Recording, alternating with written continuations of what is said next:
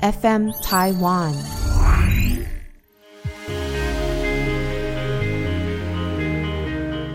欢迎收听纯言纯语这一集，邀请到有参与冤案平反协会的蔡晴雨律师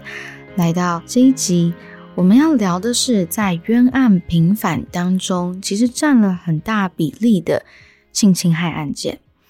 那想要先问蔡晴雨律师，当初是什么样的契机，让你想要去加入冤案救援？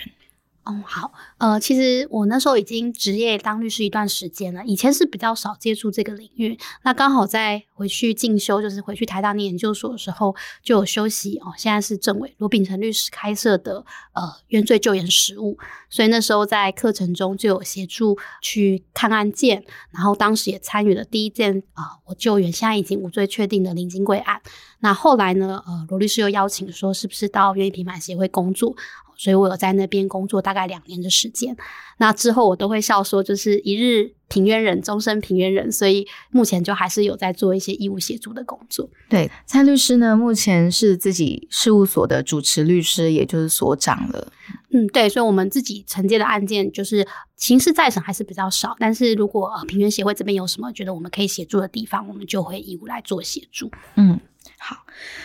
那什么是冤案救援呢？也就是有罪确定的刑事定验，在协会的认定，觉得有空间去做平反。嗯。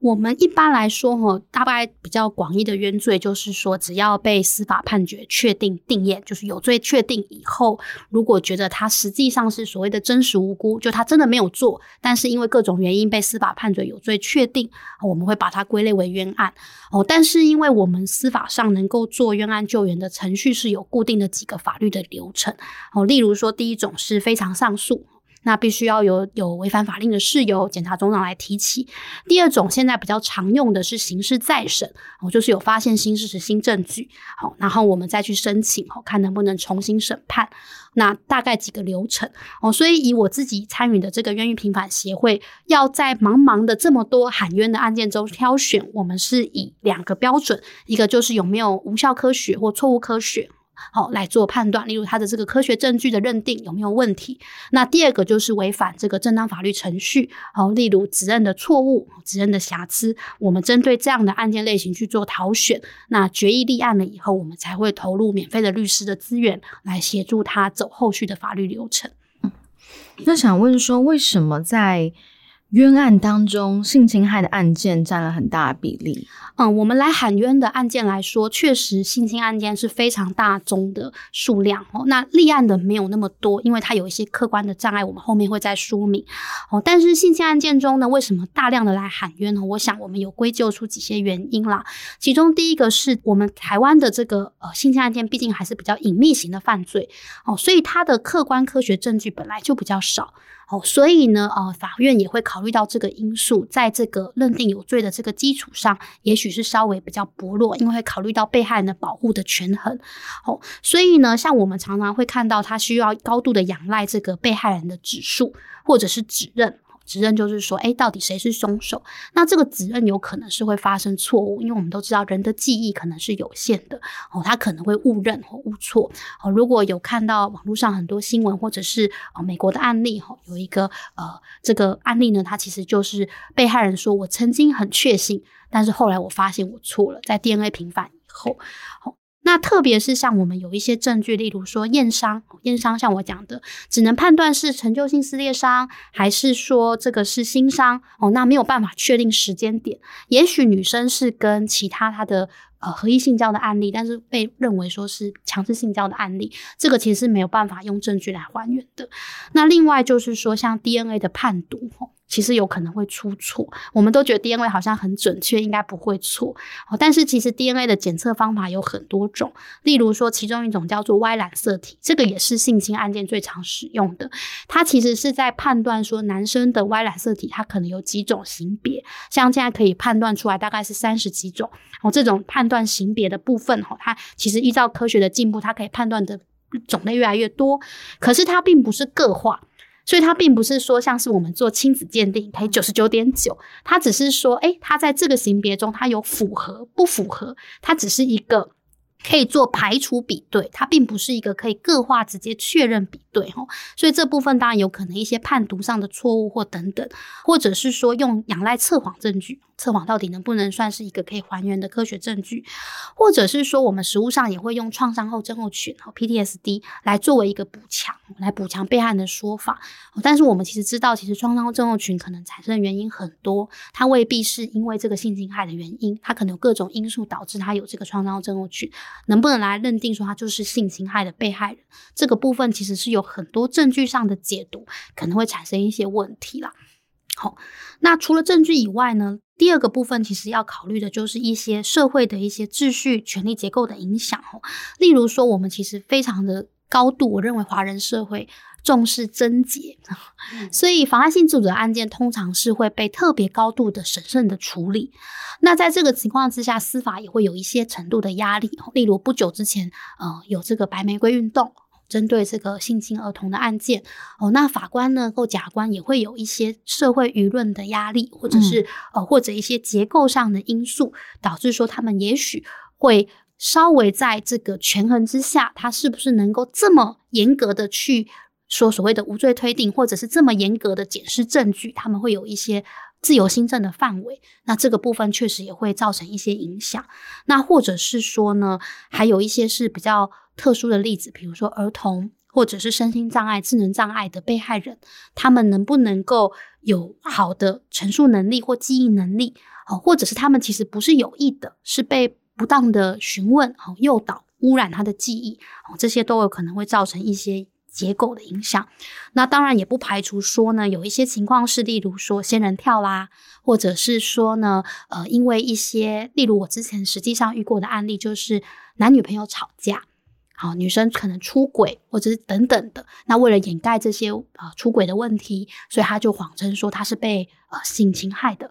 那男生就很生气，当然就去帮他报案等等，引发后续的这些哦，类似有点像是我们认为可能是比较偏向是诬告的程序。哦，那这确实实物上都会有发生这样的情况。我这边跟大家分享一个呃，符合刚刚说的，其实是出轨，但是。害怕被发现，所以进入到对他人提高妨害性自主的案例啦。那有两个男生是朋友哦，然后跟其中一个人的女朋友三个人就喝酒 party 开心。后来男朋友就先睡着了，他们就在一个小套房里面。那男朋友睡着之后，男朋友的男性朋友跟他女朋友都还醒着。但也不确定两个人到底多醉啦，也不知道说是一个什么样的创意啊，想要在男朋友旁边，两个人就坐起来了。就是环境是这个小套房，那做完之后呢，隔天起来，女生可能就担心说，哎，他们两个人当兄弟的时间比我跟他当男女朋友时间还久。会不会出卖我？那我要在他出卖我之前，先下手为强。我要跟我男朋友说，你朋友性侵我，然后是真的就去报警，然后提出诉讼。最后呢，和解了两百多万。但是这个案子，其实我身为知情的一方来看，其实也真的不能说什么，就是你要。怎么去判断到底有没有妨害这个女生的性自主？是，对。那但是这个男生他今天啊，被告他也觉得认了，他也不想要再去争辩说你当天是跟我合意的，而且你男朋友在旁边，我们在一个小套房，你其实要求救或者是什么，没有想象中这么的难。而且我们还睡了一觉，你起来才去报警等等的。那他就是采取一个，反正你想要多少钱，那你就讲啊，我就给你，就和解。对，这个是我每次想到这件事情，都觉得很复杂。是因为其实我们在做冤案救援，特别性侵害这一块的时候，都会有一样的困境，就是说。对于被害人的角度，他当然也会觉得说，这就是一个通常是一个比较隐秘的犯罪，所以你要我能够证明到什么程度？那我们有时候在做一些情理上的质疑的时候，又会被被害人说，哎，那你这样是不是有预设有一个完美的被害人？对，例如说，你是不是要求被害人一定要立即报警？是不是要求被害人一定要立即的反抗？这些是其实也是我们觉得非常的冲突跟非常的辛苦的地方。就是说我以被害人角度来说，我也可以有一百个理由或者是一百个维护自己权益的主张，说其实这个情况你这样子要求我举证，就证证明这些事情是不合理的。哦，所以这个我也是觉得做冤案救援比较为难的地方。嗯，哦，那我认为啦。两边都需要律师做协助，被告的律师哦跟呃被害人的律师，这就是因为我们要透过呃各种的方式来让这个真实能够被还原出来哦。但是也要特别提醒，就是呃不管是什么样人要注意说，其实这个罪是非常重的罪名，而且是公诉罪。一旦提告以后呢，确实就是有可能害一个人，他必须要终身在这个。赠送，还有他的可能是需要去服刑哦，那会造成很严重的后果。来，希望大家千万不要来做这种呃诬告或者是呃这样的动作。那接下来要请蔡律师跟我们分享有救援成功或不成功的性侵冤案。好，我必须要说哈，性侵冤案是非常的难救援的，因为我刚刚也特别提到说，他有一些呃司法制度上会觉得需要特别保护妨碍性自主的被害人，所以要去翻这种成年旧案，他们通常是我认为是体制内是比较不愿意，因为很怕造成二度伤害，这个我完全理解。那目前我所知比较有成功的案例，大部分是用科学证据去平反，例如其中一件是愿意平反协会自己的案子，像是陈龙奇大哥的案件。哦，他这件比较特别，是因为他是女生，其实已经酒醉了。哦，然后他是等于是他们一起去 KTV 唱歌，那陈大哥已经先回家，他的其他的友人在场，可能有做呃这个强制性交的行为，就是或趁机性交的行为，他们也都不争执。那这件有点有意思的是，女生其实完全没有指认任何人，因为女生已经。Monkey 啊，所以他完全没有说陈大哥有作案，但陈大哥被认定有罪的原因，是因为他们有做那个刚刚提到的 Y 染色体的检查，就是女生的这个体内的精液检查，做出一个所谓的不排除的结果。嗯，好，那其实我们知道不排除，最后发现说呢，它只是不排除，但是你刚刚我们不说那个可以验几组是会随着科学进步嘛，所以多验几组以后就做出排除的结果，就是因为他有跟 A 朋友还有 B 朋友混合的精。意的型别刚好都一样，所以没办法排除。但是后来又多做了几组，就得出排除的结果以后，后来陈大哥也就顺利的无罪平反。好，那另外一件是吕建敏的案子哦，他这一件呢其实也有上新闻哦，他是原本是没有办法验出 DNA，因为当时科技不成熟。那后来呢，因为科技比较成熟以后，再去比对这个女生胸部上的这个当时残留的 DNA 的基证，然后确定排除了以后，他也无罪平反。哦，但是。除了有 DNA 的证据以外，我们很多的性侵案件是，例如亲属或者是这个家人或者朋友，好多年前的性侵去提告的这一类的案件，其实当下都已经没有 DNA 证据了，也没有什么基证可以收证，这样的案件要平反是非常困难哦。那像我们有一件呃徐老师的案件哦，这个也有上新闻，好，他是针对小女童哦，也是特教班的小孩子，所以他的陈述能力比较有限。所以这个案子虽然我们评估觉得他应该是有呃，比如说在可能女生的这个问答的讯问是比较不当的，有程序上的瑕疵，但是目前为止都还持续在救援中，法院都还是不愿意开启这个再审的程序。那我们再拉到日常生活中比较容易看到的案例，有些新闻事件呢是在变成冤案之前和对方是你情我愿，那为什么后来会演变为？妨害性自主。第一个新闻是有一个女生呢控诉男友二度性侵，在过程中因为拉扯导致她的腰部受伤、心灵受创，求偿三百万元，并提供验孕记录佐证。那然而法官认为呢，月经延迟的可能理由繁多，且勘验对话也无从推定她遭性侵，最后判定男子是无罪。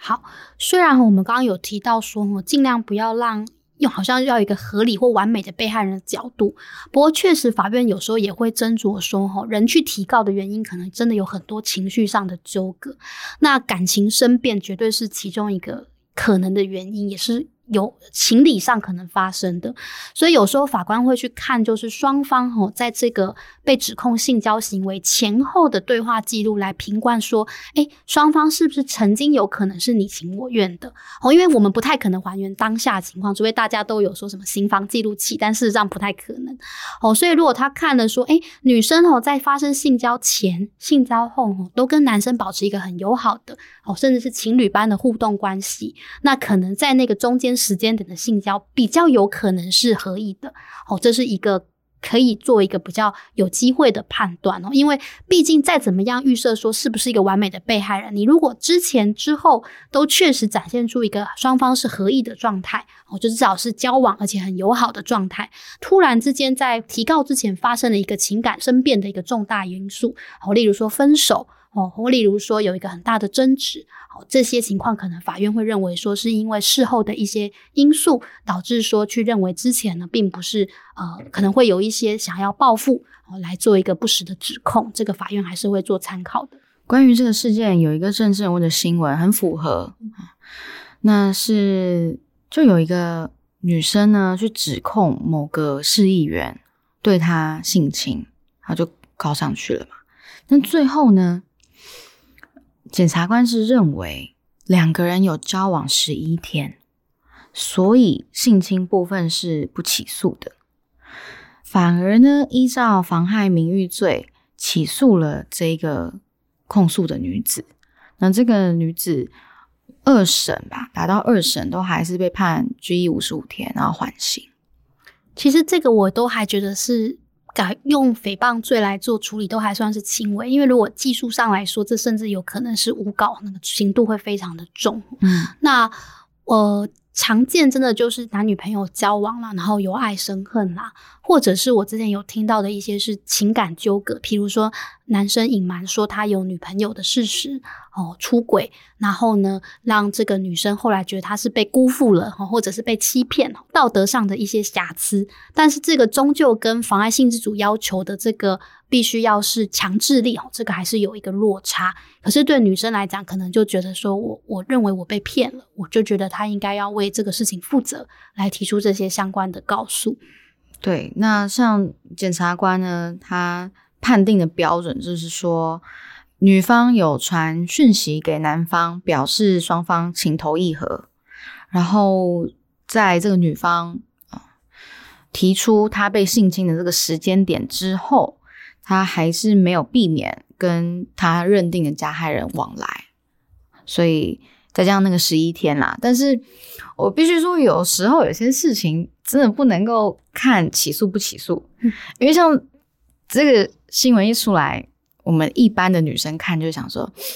哦，好，你是不起诉没有错，但是我们大家自己心里面会对你有一个评价。对，因为有时候这种案件另外一个困扰就是说。呃，就算司法还他清白，好，我们讲就是判无罪，或者是顺利再审平反，还是会有一些人就觉得说，社会上的评价是救不回来的，哦，就是还是内心有个怀疑，说啊，只是罪证不足，不代表没有发生，或者是说啊，只是因为司法怎么样怎么样，所以没有给你定罪，哦，所以这个确实是有可能的。那他还是有一 个困难的地方，应该说司法可以去让你。在性侵这件事情上面获得清白啦，但是，呃，渣不渣男这个是法院没有办法帮你的。是的，好，那我们来看一下第二个新闻，也是有点类似，好，或是更类似于刚刚我们提到这个政治人物的案子。一个女子呢，她在读书的过程中，哦，不满男老师完事后对她冷落。然后呢，要求这个男老师要离婚，也被拒绝了，所以就公开这个男老师的裸照，然后说他有性侵。那最后，台北地院是判这个出来控诉的女生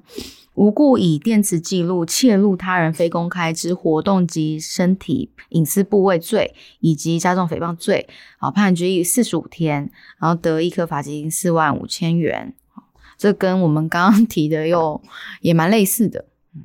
对，因为嗯，就刚刚讲，其实就我说情感纠葛啦，特别是像是有配偶啦，或者是其实本来是有呃正宫女朋友的存在，那也许在后来发现说男方并没有想要认真的面对这个感情，那也许他们就会有一些报复或者是由爱生恨的举动，那这就变成是要由司法来做判断。那我们当然也会希望说男生真的是要确认女生的真意，然后尽可能不要做这样的事情，会招致一些风险。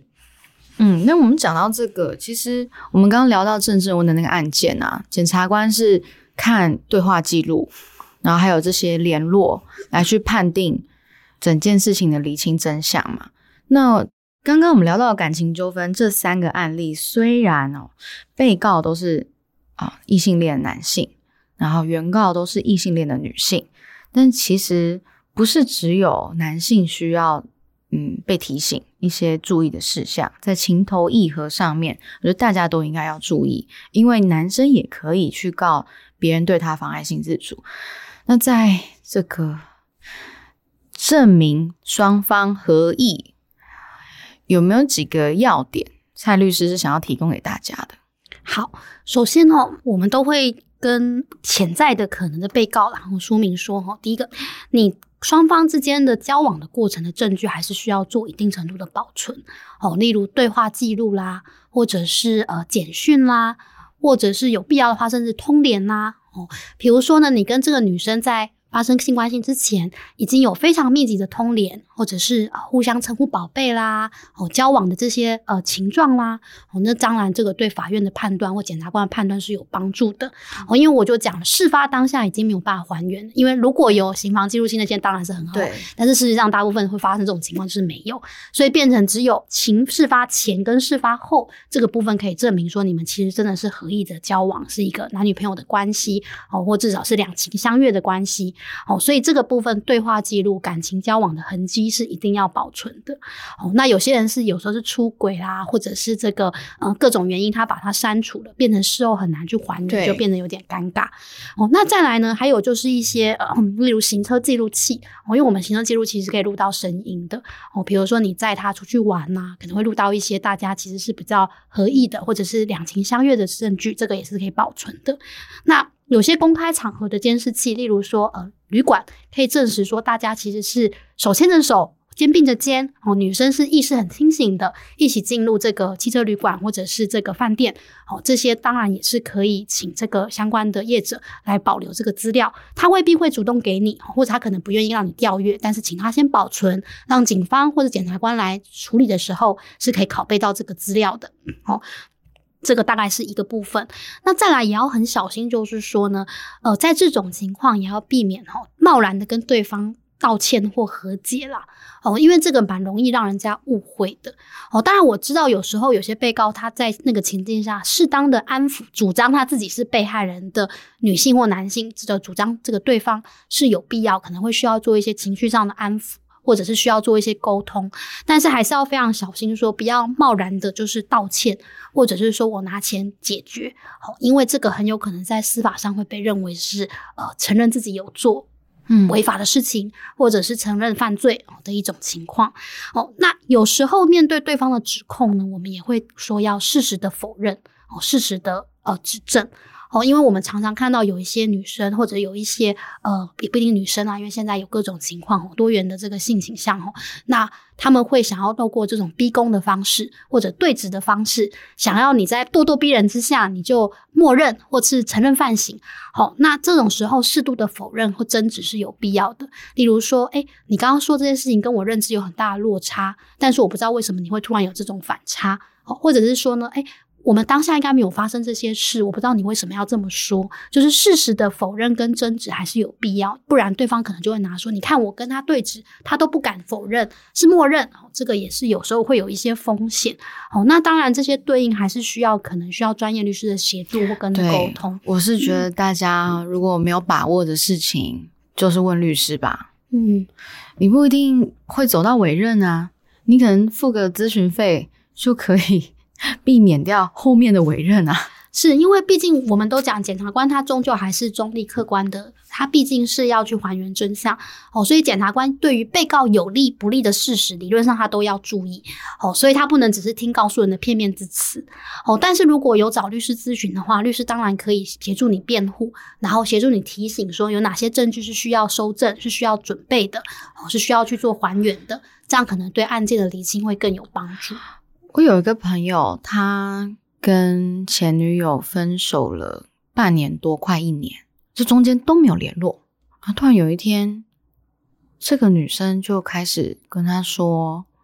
去年有一天我去你家的时候，你拍了我的裸照，然后你逼我怎么样怎么样。”我这个朋友他就觉得莫名其妙，他觉得嗯啊啊什么意思？你知道，有些男生他可能就没有这个警觉性。他就说：“嗯，你在说什么？我们那时候就都还好好的啊，我们也分手这么久了啊，这这到底有什么好要讨论的？这样子。然后后来这个女生就请了律师寄存证信函给他。然后我这个朋友收到存证信函后呢，他还是皮皮的哦，还是觉得说，然后呢又可以干嘛？我就很严肃的告诉他，请你现在用手机录影。”内建录影，把你跟对方的所有对话记录录起来，已经不是截图了，就是用录的，因为我们录影还可以再截图嘛。然后你不一定要找我推荐的律师，你也可以找你自己认识的律师，但是你要请你的律师去和他的律师沟通，说现在发生了什么事情，然后你们需要什么，就现在有没有什么共识可以达成。对，因为很多时候大家会觉得说，我就清白的啊，我觉得对方不能拿我怎么样哦。但是 我必须说啦，有时候我们的司法哦，它终究有一些过劳的问题，或者是有一些人力呃，我们的司法的局限性哈，就是说他可能在还原真相的时候，他会有一些盲点哦。所以遇到事情的时候，我还是非常的建议说，最好还是能审慎的面对哦，审慎的处理。哦，那有时候就是置之不理，就会被对方拿来说这是默认，是这是不敢否认。哦，这个确实是有可能会对对方欠奉插针。那甚至是说呢，因为我们现在毕竟提告是人民的权利。好，那提出刑事告诉也是，只要他提出告诉，检察官他依法就是必须要来做调查跟处理，哪怕你心里觉得这是多么久以前的事情，或者是哪怕你觉得说这根本就是没来由的东西，但是对检察官来讲，他还是必须依法的去做办理，才能做出起诉、不起诉等等的决定。哦，所以认真的去、审慎的去面对这些指控是必要的。对，我就非常非常认真跟他说，我我就先问了他第一个问题，我说你知道。指交也算性侵吗？他说：“哈，我不知道。”我说：“那你知道，如果你被告性侵，假设成立了，你会被判几年以上吗？”他说：“我不知道。”我说：“三年以上。”哎，我说：“那是保底。”哎，我说：“你要不要好好的去，就是 把这件事情处理好？就是到底发生什么事情，你就先去厘清。如果说是两个人之间有误会，你也要尊重对方。他。”有那样的感受嘛？是对，你不能够现在觉得说啊，都过半年多啦，怎么样怎样，是不是要干嘛？我说你不可以去假设那些你自己个人的臆测，你就是好好的请一个律师，因为对方现在也有请律师了，所以他是愿意透过律律师来对话的嘛。那你就是请个律师去问清楚吧。对，其实呃，我们常常会遇到有一些。被告或潜在被告，他就会觉得说，是不是请了律师我就心虚？我必须讲这个观念是要厘清的，就是要还原的。就好像如果你是被害人，也不会说是不是因为这个案件不存在，所以你才需要请律师来帮你建构一个。案件，这是同样的道理哈。我觉得请律师都是呃正当的程序，因为你们就不是法律专业的人，你不晓得这个程序怎么走。就像你生病了，你会去看医生，好，你会找专业的人协助。同样的，你遇到司法案件的时候，不管你的情况是如何，我觉得先咨询一下专业的意见，对整个后续的处理都会是比较顺利的。那我还有遇过什么样哦？没有到控诉这么严重，但是也是分手了一年。哦，中间这个女生也去交了别的男朋友啊，突然来联络后呢，就说一年前我们分手，让我造成很大的身心受创。我现在就正在看智商，啊，我看一次智商要多少钱？啊，我觉得你应该要帮我付。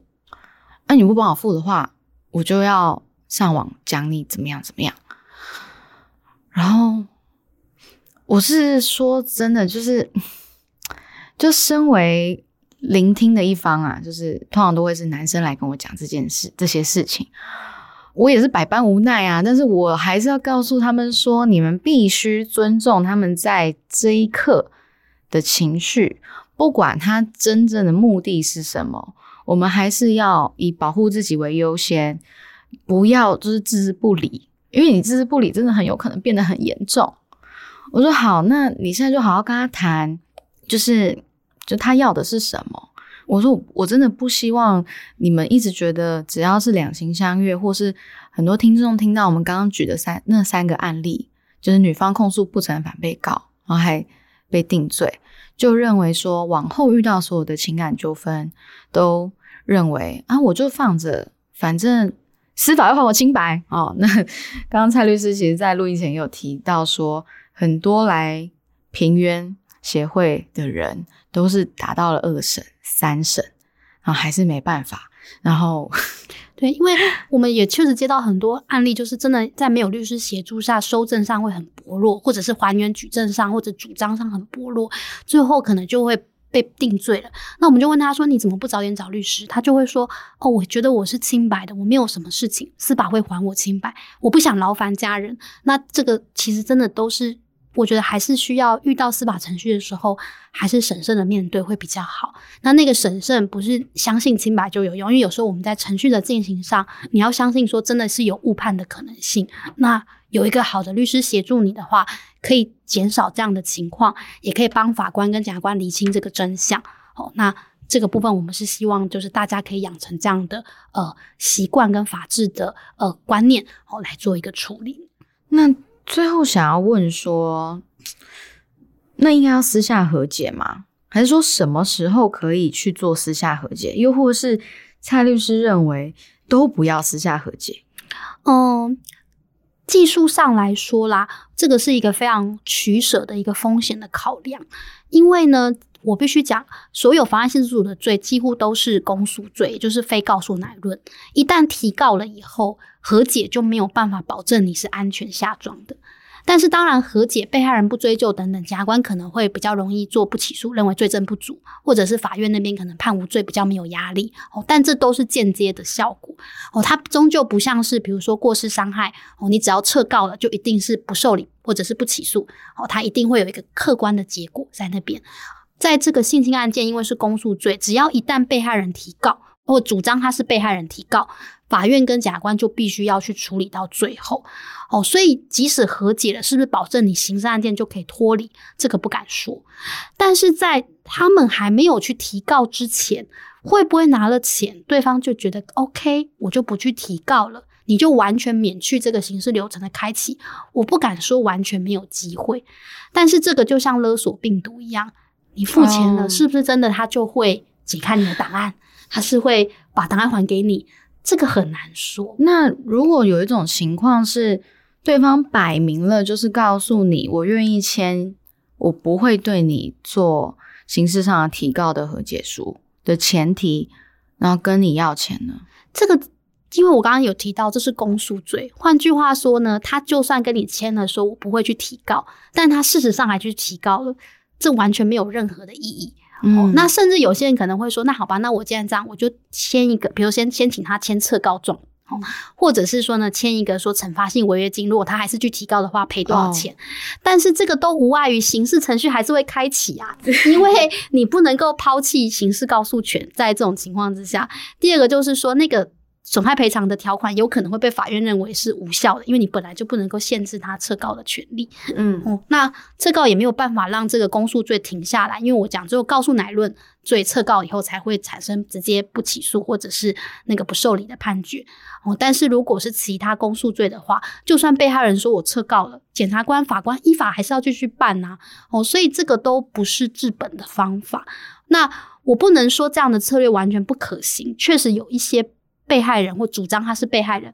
他拿到钱以后，他就会走了，他就不会再烦你，他也不会去提告哦。但是反悔的例子还是有的哦，或者是说他完全不愿意就是遵守，他还是去告的，还是有的；或者是说即使他也没有就去告了，但是最后还是判有罪的，还是有的。哦，所以这个部分其实是策略上真的要非常的小心哦，要不要花钱消灾？花钱是不是真的消得了灾？这个我是存疑的，所以还是最好是能够咨询的律师的意见。像是我们刚提到的，嗯，有聊到说双方是情侣啊，或是什么样的情感关系，然后衍生出了纠纷。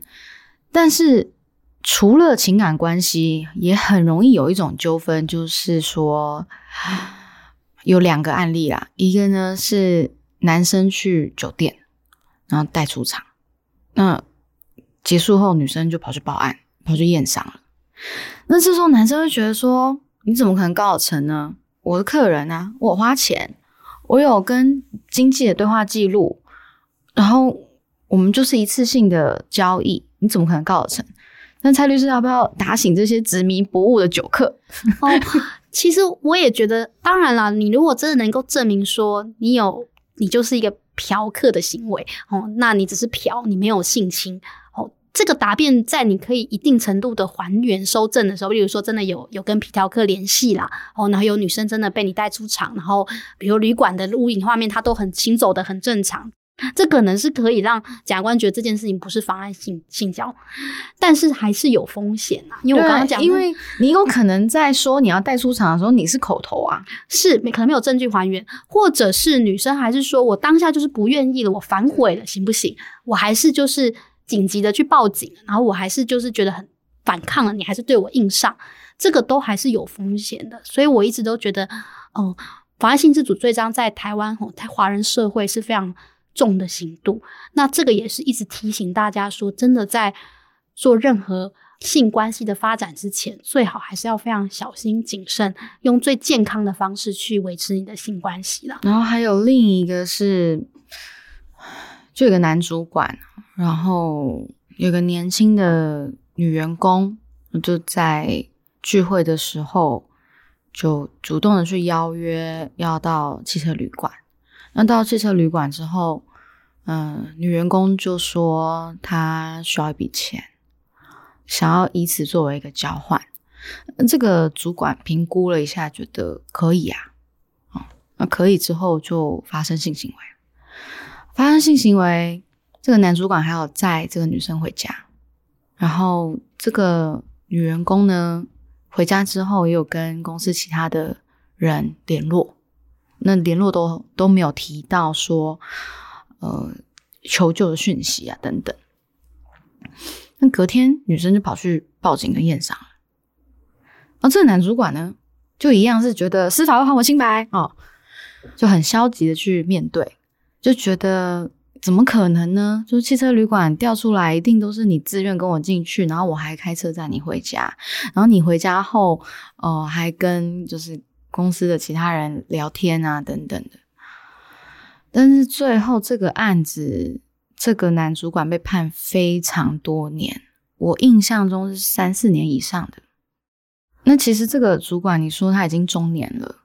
然后他再关个三四年，再出来。基本上，他他的人生已经没有什么未来啊。是啊，因为当然我有看过案例，说就是以这些，比如说行车记录器证明说，哎，是呃事发前、事发后他们都是很愉快的关系，哦，或者是说呢，呃，还有返家后还有互道晚安、互道平安啊，拿这个理由来做不起诉，或者是最后无罪判决的，但是。它终究就是有一个自由裁量新政，因为有另外一个理论在对抗你，叫做完美被害人理论。是大家不希望预设被害人是完美的，所以在这个拉扯之下，你还是有极高的风险。所以这才是我们说，我们一直在推倡说，呃，情感教育或者是男女的关系的教育。我们一来不希望大家去诬告或去冤枉别人。二来，我们也希望说，在开展这个性关系的时候，尽可能是真的是平等的，没有这种权利不对等的情况，或者是说，真的是非常的呃，能够确认是一个比较呃健康的，没有金钱的交易，没有这样子的关系哦。那要保护自己，因为这样的算是比较高风险的呃性关系呢，确实是有可能导致这个司法冤案的结果。因为我看了那个。判例啊，里面就是帮这个男主管辩护的律师就主张说，当天这个女员工是穿丝袜，但丝袜很完整，没有任何的破损。但是最终也是回到刚刚蔡律师讲的新政，那法官的新政就是认为没有啊，就是这就是性侵案。是啊，因为就是我们一直，我们也一直在教育司法说要注意这种完美被害人的假设是不对的哦，所以我觉得这个权衡上到底是要怎么办？我自己觉得，我做律师，我两边都有代理过，告诉代理人我代理过，辩护人我代理过。但是我自己觉得这真的是非常难的地方，只能一直不停的就是像我自己就觉得嘉纯这节目很好，就是教大家怎么样保护自己，然后你也提醒这样的风险，让之后这样子的我认为算是比较高风险的性关系比较不会轻易的被尝试，可能是一个最好的方法。那我们刚刚提了哦，情侣演变成诉讼的案件，然后又或是听起来原本有条件交换的。你情我愿变成诉讼的案件，那还有一种，也就是现在大家追求各自的情欲自由啊，就是约炮。讲白了，就是玩一些很明显你下载来是要约炮的交友软体，在上面找一夜情的对象。那我觉得，不管是你是哪一个性别，其实都有他需要注意的地方。是啊，因为我们实务上确实也遇也有看过一些案例，就是双方其实是在交友软体，或者是有些看起来就是约炮软体啦认识，然后看起来呢，一方就觉得是一夜情，但另一方可能就有不同的认知，然后最后法院可能还是判有的判有罪，有的判无罪，有的起诉，有的不起诉。我只能说，这个因为自由新政，我们有时候是很难去那个处理的哦。那它确实就是会有高度的风险，一定要提醒大家，还是要审慎小心的决定是不是要开启这样的关系。那其实好，给想要约炮或正在约炮的各位男女一个六字真言，也就是有约就有风险。嗯，那也。如果说你听完就很焦虑啊，怎么办？那我以后约炮是不是要先跟对方有一个文字上面的作证等等？我觉得也不啊，这个也好像也很难哎。对啊，我其实有时候我们律师朋友都会笑称说，以后要这种什么新房记录器，就是记记录我们新房的前后经过等等，或者是说什么要签什么自愿性交协议哦，但是。真的，我必须觉得，我们都还是希望说，像例如说，我们今天这个内容啊，或什么可以鼓励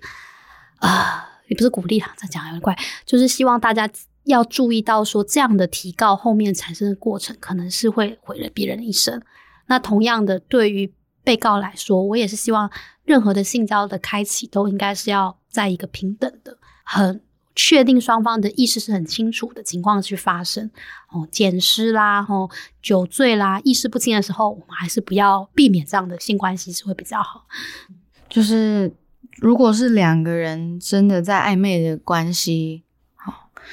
我们清醒再来谈有没有要进行下一步。不要觉得说，哎，我们就是暧昧啊，然后讯息都很好啊，互动都很棒啊，然后我们来约会，然后喝了一点酒，然后对方好像也有意思，然后因为这个好像就开启了接下来你要面临到非常长的司法审判。嗯，今天非常感谢蔡律师的分享，那希望透过这一集的讨论呢，也可以让大家意识到是有冤案的。那冤案当中，也不是只有我们今天谈论到的性侵，也有例如重罪，可能是毒品相关。之后也会请蔡律师来跟我们分享其他他参与冤案平反的过程。谢谢蔡律师，谢谢。